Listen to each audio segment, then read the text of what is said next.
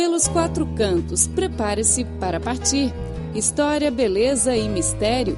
Vamos compartilhar as aventuras de viagem. Olá, ouvinte, seja bem-vindo a mais uma edição do programa Pelos Quatro Cantos. Hoje vamos ouvir a última parte da entrevista com Gaué Ferraz. Em 2010, ele decidiu largar tudo para explorar o mundo. Bom, fique ligado, a entrevista começa já já. Prepare-se para partir e descobrir os quatro cantos do mundo. Conheça a história, beleza das paisagens e cultura dos lugares que vamos compartilhar com você.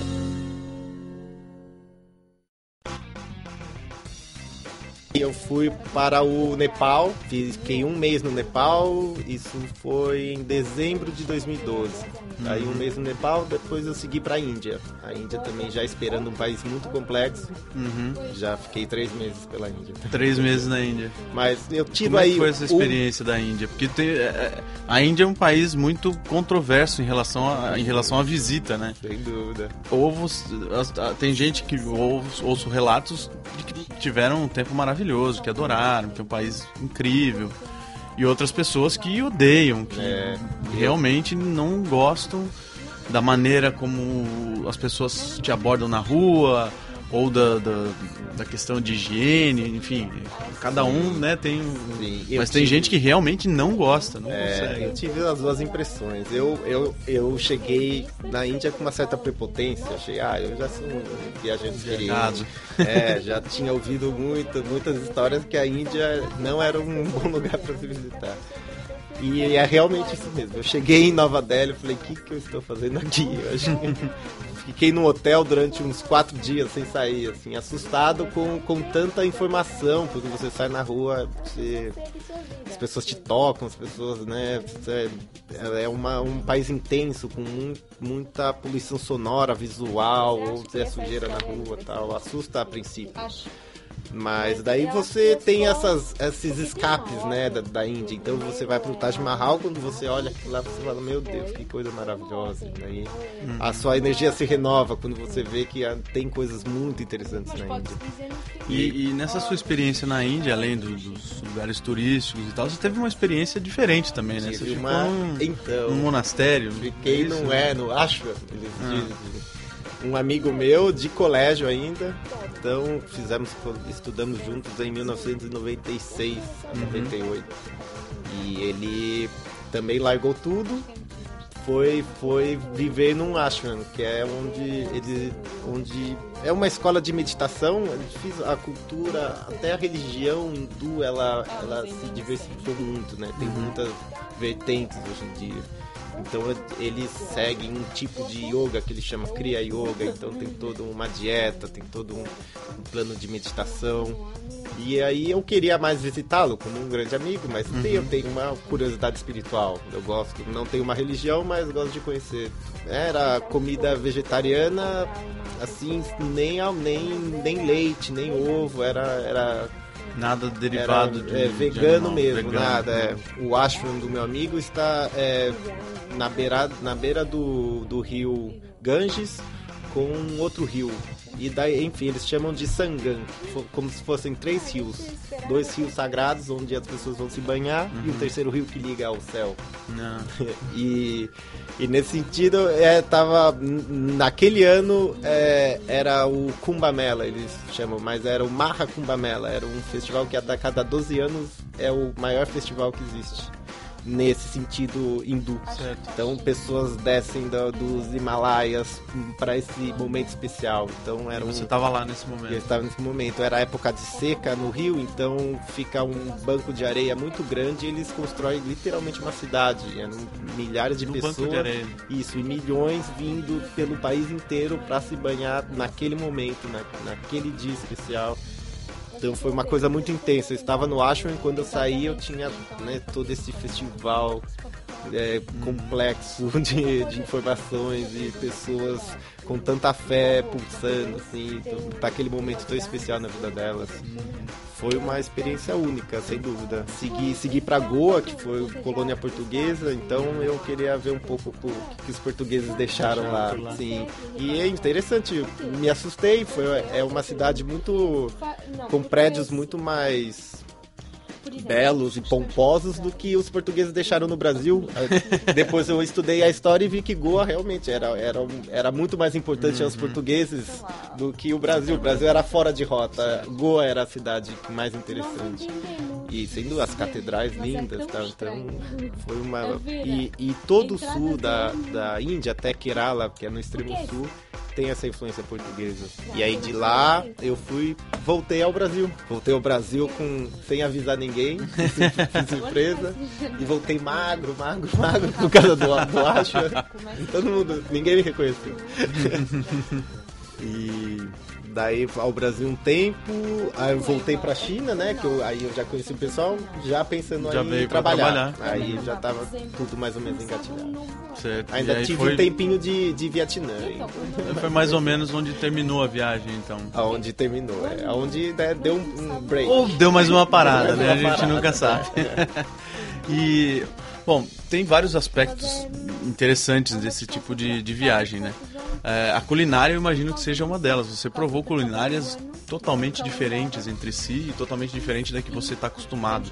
O que, que você destacaria assim de, de, de comida? Olha, é, e meus amigos. O que, que você gosta de comer? Meus amigos brincavam lá no Brasil mesmo que eu não tinha problemas com comida, sabe? Eu sempre tentei de tudo. Assim, então, uhum. no Vietnã, as larvas do, do, bambu eu experimentei. Na, na, a comida indiana é muito boa, muito boa. Eu tava muito receoso do, do piripaque que poderia dar, então, mas, mas, só tive um, rapidinho. Ah. Deu pra.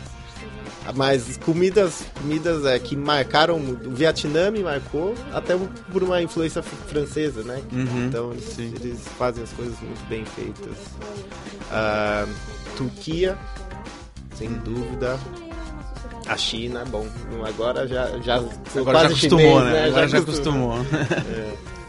que mais? Bom, Tailândia também é demais, demais. Eu posso, eu posso falar as que eu não gostei, como eu gosto muito de comer, então é melhor falar as que não marcaram tanto. O Irã foi, não, era um pouco uma é repetição é da, era uma uma extensão da comida da turca. Turquia, ah, é, certo. então, mas a Turca era um pouco mais colorida, talvez, ah, mais simples.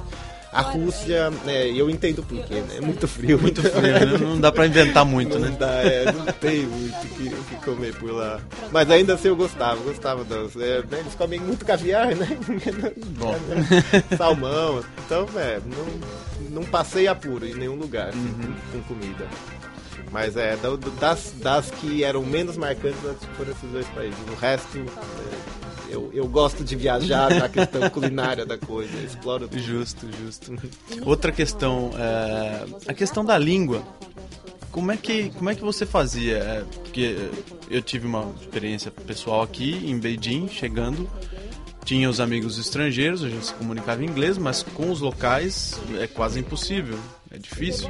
São poucas pessoas que falam inglês. E nesses outros países, eu imagino, em alguns desses países também seja assim. Uhum. Como, é que, como é que você lida com isso? Como é que você se comunica? É, tirando os países mais turísticos, né, Turquia ou Tailândia, eu acho que eu, eu comecei a adquirir uma coisa de leitura corporal mesmo, tá? E hum. instintivo. Alguns países eles são muito amigáveis, então quando você quer se comunicar, eles se esforçam de entender. Alguns outros eles são tímidos. Quando você quer se comunicar, eles saem correndo. Eles não, hum. não querem de vez em quando você sente mal, você acha que eles né, não, não, não querem te ajudar, mas não, algumas pessoas são só tímidas mesmo. Uhum. Tem receio de não poder te ajudar.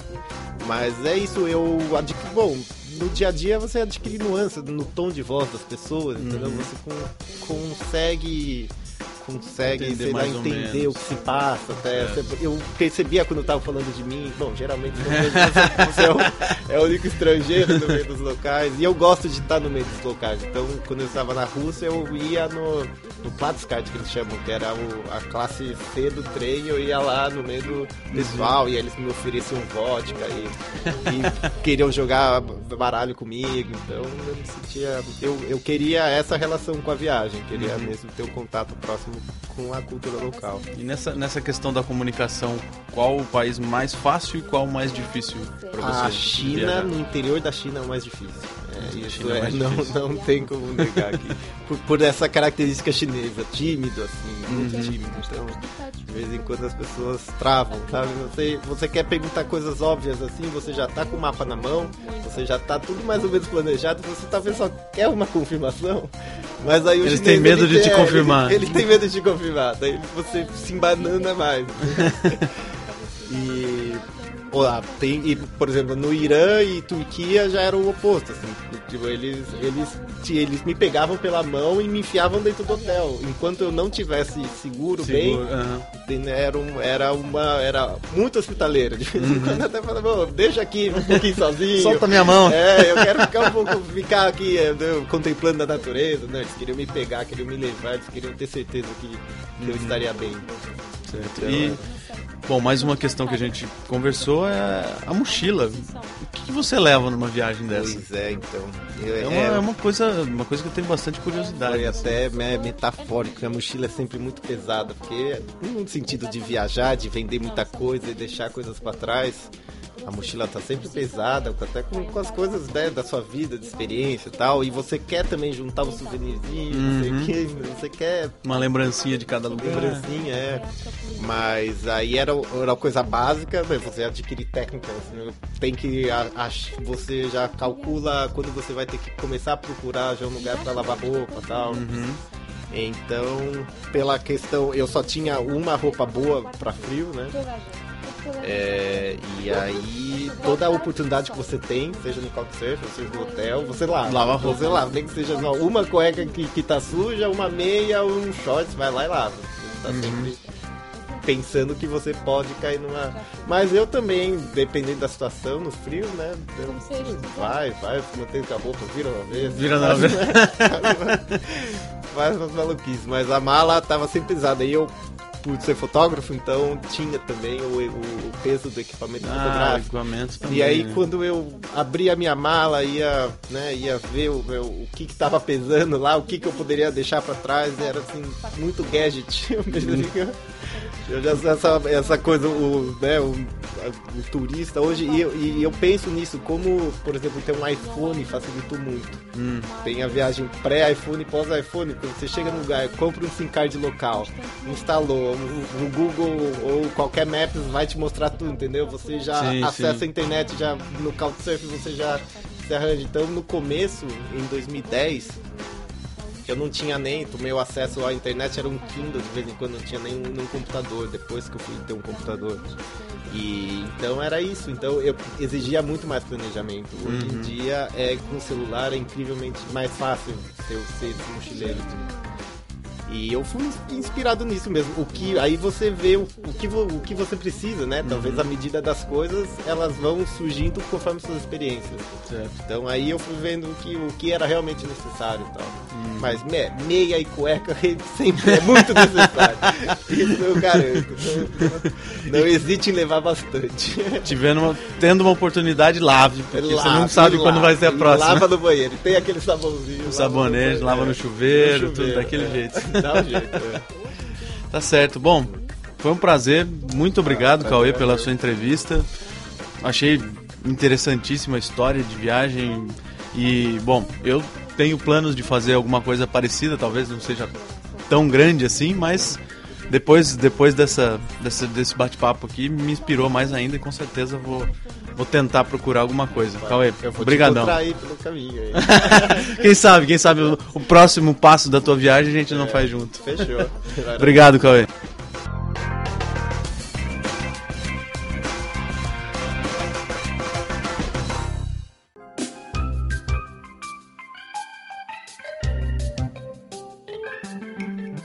O Cripor oferece a página na internet desde o dia 20 de dezembro de 1999 em português.cri.cn, que foi reformulada em 2009 e a CRI Webcast Rio de Janeiro a partir de setembro de 2007. O conteúdo online está dividido em várias seções: notícias, temas atuais, cultura, economia, entretenimento, música, esporte, blog, rádio online, bem como uma sessão de vídeo.